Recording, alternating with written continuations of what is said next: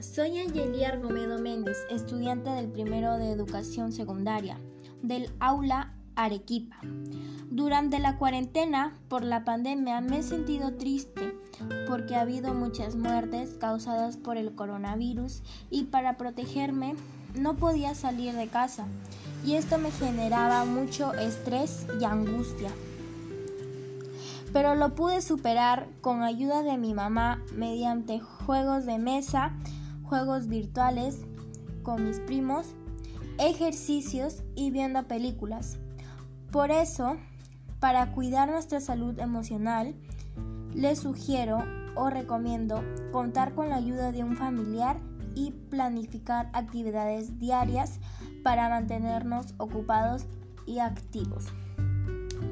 Muchas gracias por su atención. Recuerda, tu salud emocional es lo más importante. ¿Está bien?